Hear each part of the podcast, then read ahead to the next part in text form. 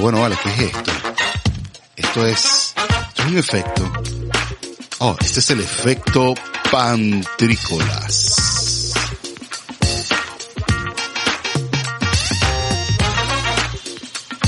Bienvenidos a un nuevo capítulo de nuestra espacio Efecto Pantricolás. En nuestro capítulo anterior, bueno, estuvimos con el doctor Juan Jaramillo. Este capítulo saldrá probablemente después de este, aunque fue el anterior. Y estamos, bueno, volviendo, eh, reencontrándonos con nuestra plataforma de audio acá en Spotify y en todas las plataformas de, de podcast.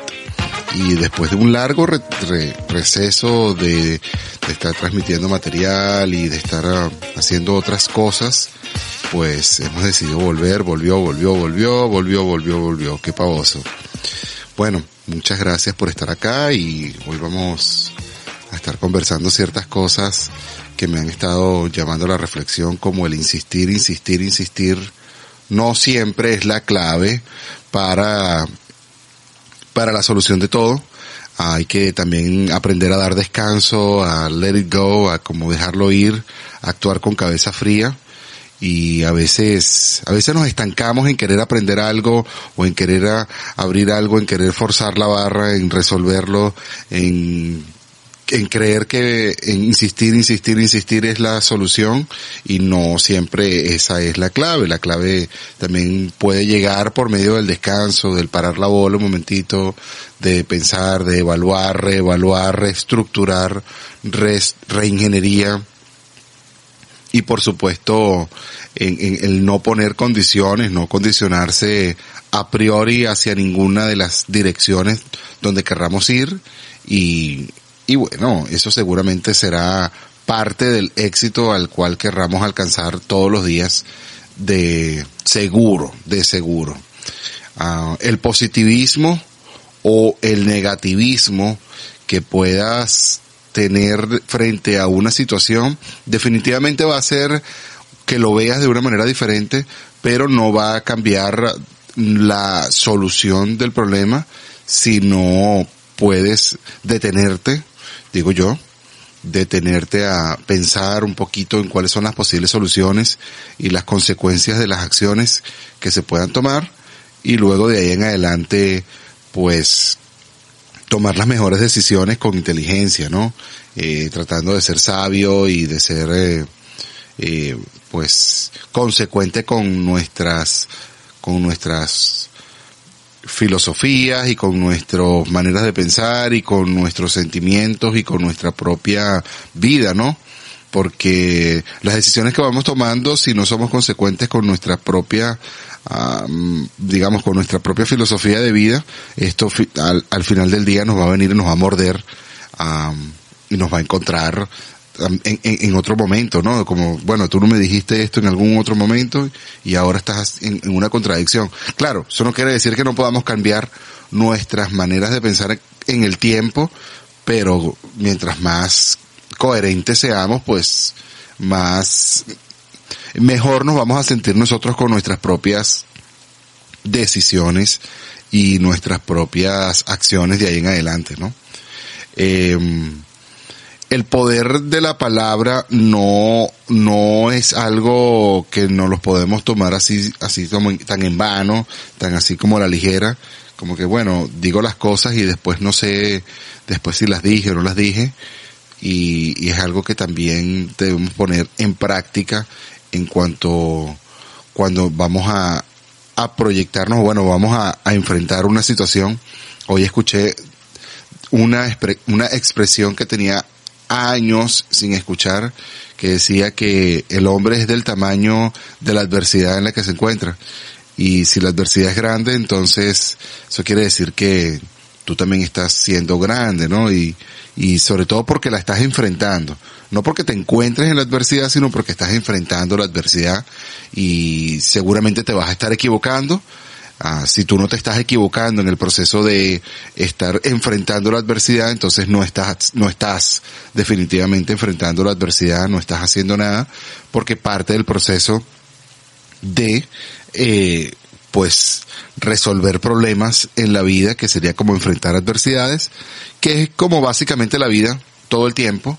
Se trata de estar equivocándose, aprendiéndose, aprendiendo de que estuvo equivocado y qué pasó, dónde me equivoqué, dónde puedo, mejorar, dónde, dónde existen las posibilidades de mejora y ahí atacarlos y seguir progresando. Eh, la vida pues es eso, es una constante aprendedera, es una constante de todos los días aprender, de todos los días meditar de lo que pasó el día anterior, de todos los días aprender de lo que pasó bien y de lo que no salió tan bien y bueno, seguir poniendo en práctica lo que ha funcionado y tratar de detenernos frente a lo que no ha funcionado tan bien. Eso a mí me hubiese gustado que me lo dijeran hace muchísimos años y bueno, me ha tenido, he tenido que aprenderlo también a los golpes y también me lo han dicho ahorita y otras personas también en mi, en el crecimiento que todos necesitamos, que viene por medio de muchísimas personas que están alrededor tuyo. Y eso es parte también que de, del, nivel de conciencia que tú tienes como responsable de tu felicidad. Como estaba comentando en un podcast que grabé para YouTube exclusivamente, la, eh, hace poco estuve leyendo un libro acá digital cortito acerca del how, del how to happiness, como el cómo de la felicidad, y hablaba de que no somos responsables sino del 40% de nuestra propia felicidad, lo cual me quita a mí un peso de encima, por lo menos del 60%, porque ello, lo que plantea el libro, que es una doctora en sociología que ha estado estudiando esto, ahorita el nombre no lo tengo a, la mano y no lo quiero buscar tampoco, pero el punto aquí es lo que plantea, ¿no? Más allá del nombre de la autora. Plantea que, bueno, que nuestra condición, nuestra condición biológica, nuestra condición ya socioeconómica, nuestra condición uh, genética, ya condiciona como 50% de nuestra, de nuestra felicidad. Eh, ya haber nacido en determinado sitio, haber nacido en determinado uh, condición socioeconómica e incluso étnica cambia o puede condicionar la felicidad de una persona. Eh, y por supuesto esto va a ir netamente y, por supuesto directamente proporcional a con cuánto le pongamos nosotros dejemos que esa situación afecte o no, pero es un hecho de que ciertas etnias o ciertas situaciones socioeconómicas o ciertas situaciones de, de genéticas pudieran favorecer a una felicidad social en la cual todos estamos pues sujetos. Eh, yo supongo, yo no soy alto, yo soy una persona bajita y yo no nunca me he sentido afectado por ser bajito y eso creo que no ha condicionado mi felicidad, pero yo me imagino que en algún momento yo quise ser un poco más alto, quizás para jugar basquetbol mejor o para qué sé yo, para ponerme unos pantalones que me quedaran más fácil y no tener que ser tan talla genérica 32 por 32 como todo el mundo y conseguir pantalones es todo un reto, ¿no? Eh, qué sé yo, eh, condiciones genéticas que nos puedan condicionar 50% de nuestra felicidad. 10% de esa de, de, de, todo nuestro 100% de felicidad lo condiciona en el cómo vivimos la vida y bueno, qué trabajo tenemos, cómo, cómo concibimos el trabajo que tenemos, qué tan feliz estamos con el trabajo que tenemos y nuestras aspiraciones y pretensiones en la vida. Entonces, digamos que eso sí está en nuestras manos, pero a la vez, bueno, tú tienes pretensiones que no son satisfechas y, y y en pro de eso también tienes infelicidades porque no la no, no, no encontraste satisfacción en ello. Eh, pero según el libro dice que tú no eres como responsable netamente de esto, aunque yo, yo la verdad es que visto y estoy un poquito de desacuerdo, porque si no estamos tan felices como en el trabajo que tenemos o cosas así, siempre tenemos la oportunidad de arriesgarnos y dar pasos adelante en otra dirección que nos lleve hacia la felicidad que estamos buscando. Eh, que aquí viene entonces el 40% donde somos responsables. Somos responsables de las personas con las que estamos alrededor. Si nos llenamos de personas de buenas vibras y que nos llenen de felicidad y de cosas buenas, de lo más seguro es que vamos a estar por lo menos un poco más felices en ese sentido. Y ahí sí somos bastante responsables. Personas y amigos que te digan la verdad, que sean sinceros, que te llenen de, de tranquilidad y de confianza son motivantes para la felicidad. No tener esto, sin duda, es un agraviante hacia la infelicidad que, que es culpa de uno, porque uno es el que tiene un poquito de, uno sí tiene control sobre con quién nos, nos, nos, juntamos y si es que no nos juntamos con nadie, pues también, pues también tenemos responsabilidad sobre eso. Ajá. ¿Qué otra parte funciona en ese 40% donde somos responsables? Somos responsables también de lo que hacemos. Entonces, vivir una vida con propósito.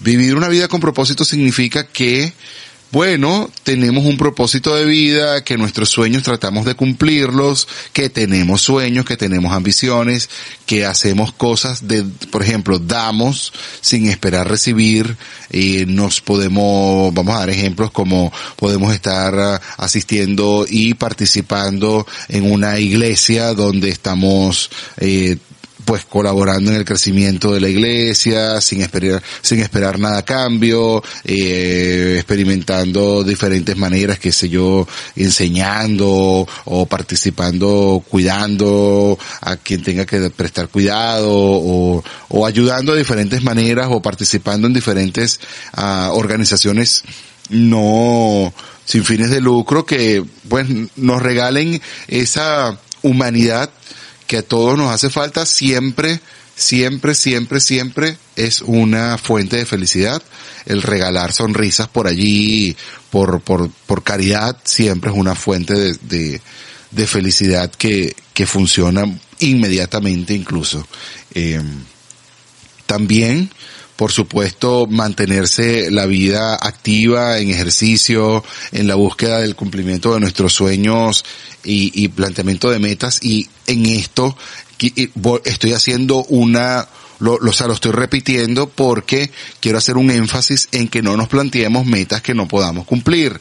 Si nos planteamos metas que son demasiado elevadas, pues nos vamos a convertir en, vamos a hacer cosas que no nos vamos a perdonar porque a lo mejor o por querer cumplir o llegar a la meta incumplible o muy alta, yo no estoy diciendo que no seamos ambiciosos, sino que seamos un poquito realistas y pongamos nuestras metas alcanzables. Y a la medida que en la medida que alcancemos las primeras metas pues seremos capaces de seguir adelante y alcanzar la siguiente meta la siguiente meta y así sucesivamente a, hacia más adelante más adelante más adelante.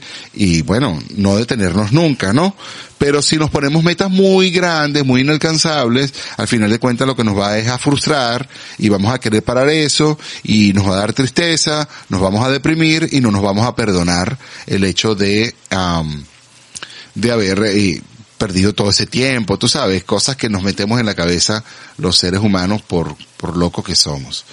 Eh, y hablando del perdón, el perdón, mucha gente y, y muchas, um, he escuchado como muchas filosofías acerca del perdón y me ha llamado muchísimo la atención que el perdón ha sido un tema de conversación por años de la humanidad. Personas han hablado de la, del perdón aquí, perdón por allá. En la Biblia hay un muy, muy, muy muchos, muchos ejemplos acerca del, acerca del perdón. Entre uno de ellos, pues el perdón por medio de, de Jesucristo uh, de nuestros pecados y, y, los perdones que fueron dados desde el principio de los, de, de, de los días, desde Adán y Eva hasta el, hasta el Apocalipsis.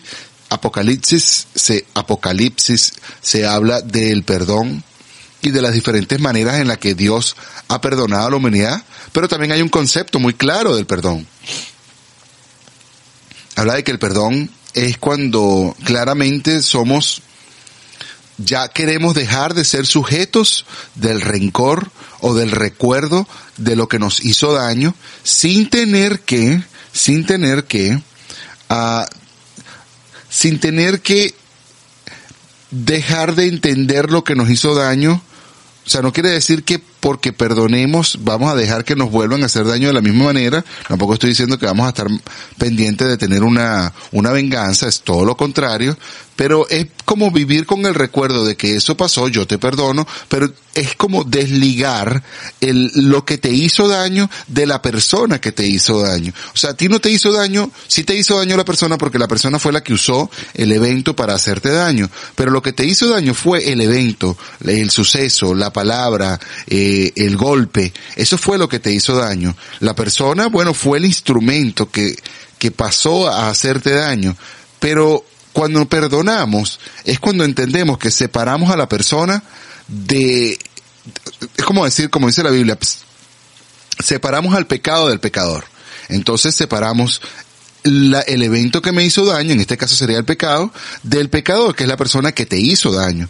Y de esa manera podemos volver a restituir los lazos con esta persona y llenarnos de amor, del de, amor de esta persona que, que tal vez nos hizo daño, o bueno, definitivamente nos hizo daño, o que nosotros le hicimos daño, o que nos hicimos daño mutuamente, y, y al restituir los lazos volvemos a tener comunicación en, en, entre nuestras vidas y por supuesto nuestras energías y nuestro amor mutuo que es lo que de, debe existir en, en, todo ser humano o amor hacia el prójimo.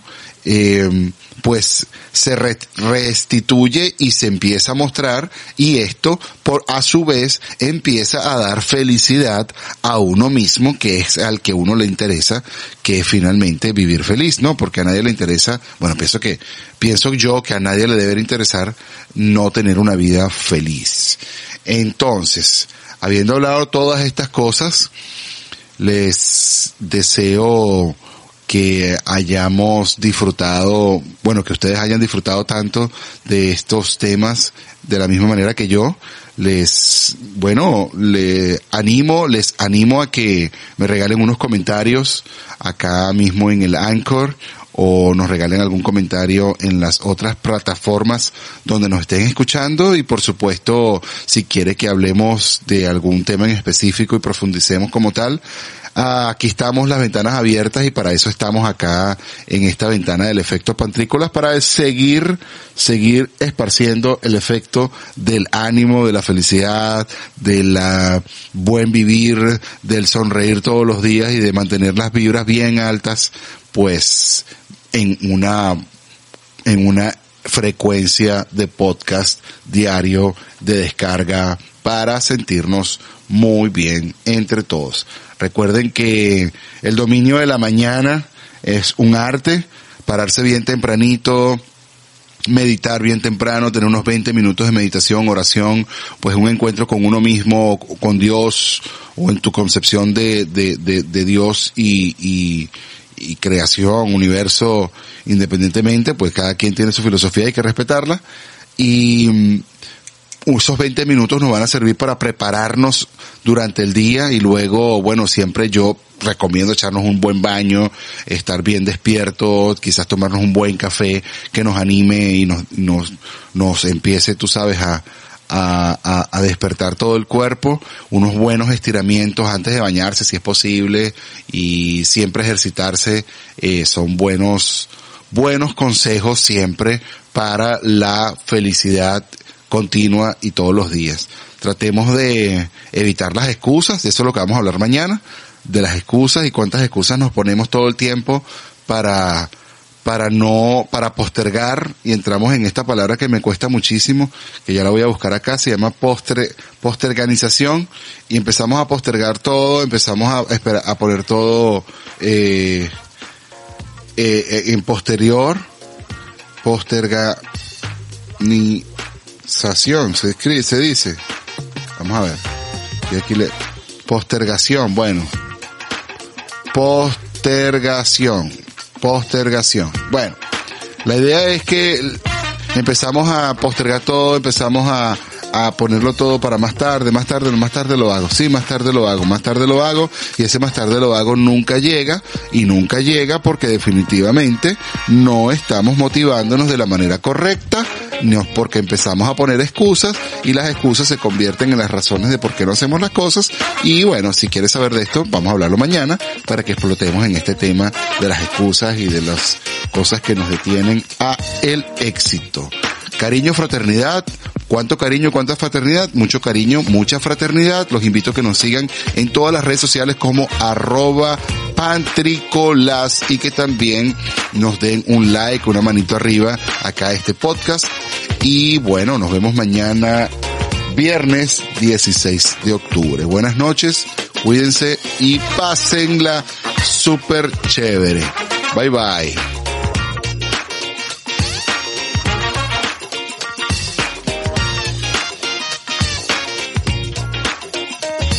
Esto fue el efecto.